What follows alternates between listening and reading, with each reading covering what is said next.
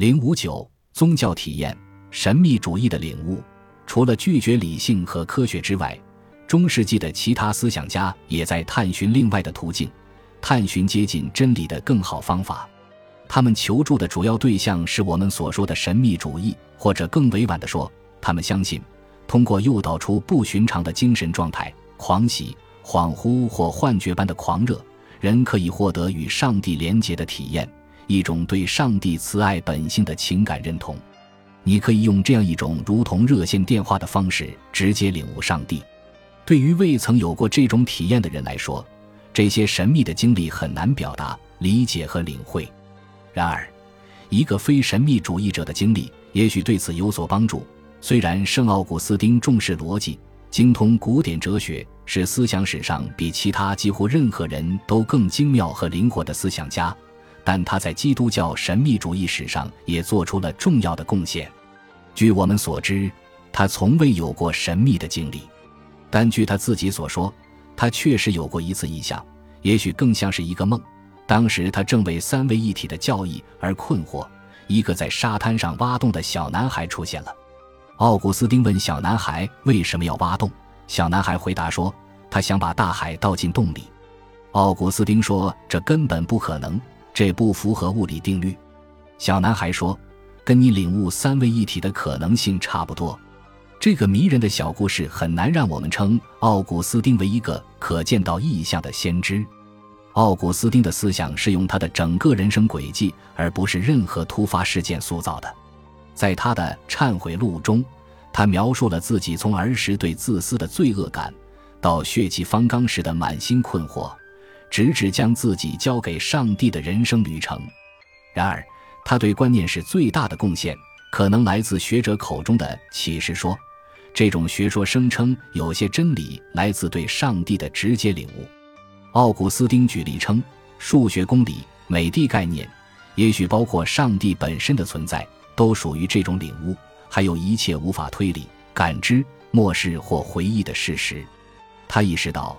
这类知识一定有别的验证来源。在我思想深处的那个小房间，他说，没有嘴和舌头的帮助，也没有任何音节发生。他把语言当成自己思考的线索，通过默读的习惯加深其自我意识。他的个性也发挥了作用。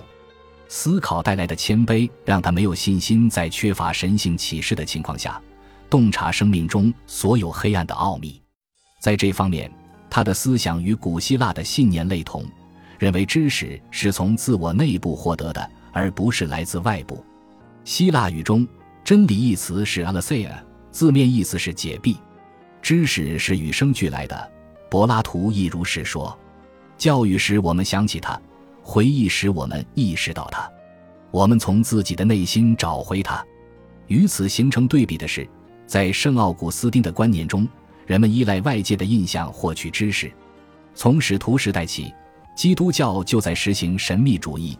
圣保罗曾两次描述过近似神秘的体验。然而，在奥古斯丁做出关于神秘主义的论述之前，神秘主义者似乎都是孤军奋战的，他们不得不在没有普遍的理论可以依据的情况下自我辩护，让自己的理论令人信服。奥古斯丁为他们提供了论据。他允许神秘主义者将狂喜的状态作为一种启示，他为基督徒开辟了一条新的认识途径，以神秘主义结合理性、经验、古典和传统。此举的后果很严重，西方神秘主义在很大程度上演变为一种内省式冥想，而另一种选择仍然属于少数人的追求——自然神秘主义，或者说通过对外部世界的沉思来努力引发神秘的反应。更严重的是，神秘主义让异教产生了吸引力。神秘主义者可以超越理性，忽略科学，绕过圣经，逃避教会。奥古斯丁的启示观念与佛教的禅宗传统有相似之处。我们已经了解过，有一类传统在公元前一千纪的印度和中国已经很普遍。这类传统认为感知的本质是虚幻的，而这也是禅宗的出发点。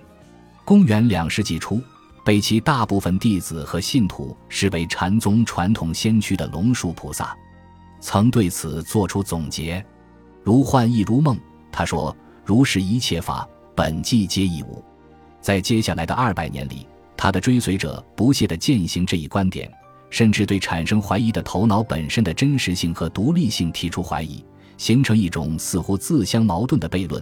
严格来说，逻辑上人不可能怀疑自己的怀疑。然而，禅宗非常欣赏悖论。为了实现佛教完美的正悟，必须终止思考，放弃语言，抹杀一切现实感。这是具有积极意义的。如果放弃意识，就摆脱了主观主义；如果不用语言，则可体会无可言说。六世纪初，菩提达摩来到中国，他宣称正悟是语言无法传递的。十二世纪的一部日本文献对禅下了一个定义。与奥古斯丁关于启示学说的描述相符，即经文之外的一种特殊传递，不是建立在文字或词句上。它允许人直接通过头脑来洞察事物的本质。在从菩提达摩开始的禅宗大师的传统故事中，他们似乎总是在阻碍学生获得正悟。他们的回答总是偏离主题，或者词不达意，或者只是做出神秘的手势。他们可能对不一样的问题做出同样的回答。一个问题也可能会引出相互矛盾的答案，或者根本没有答案。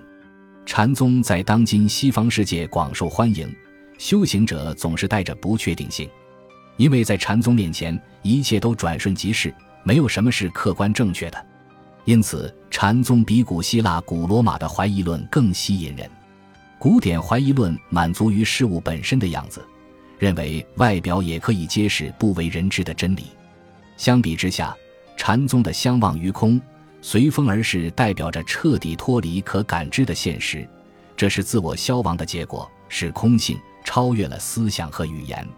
禅宗是区区人类对一时一幕的真实性和客观性的追求。《禅与摩托车维修艺术》一书的作者罗伯特·波西格说：“根本没有漂泊的欲望，而只是在生活中不带欲望。”禅宗听上去不像是享有实用价值的，但它有着巨大的实际后果。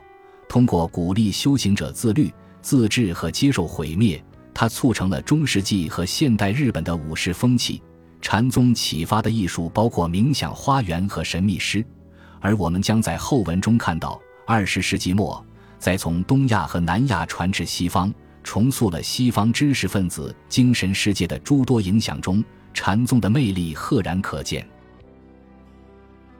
本集播放完毕，感谢您的收听，喜欢请订阅加关注，主页有更多精彩内容。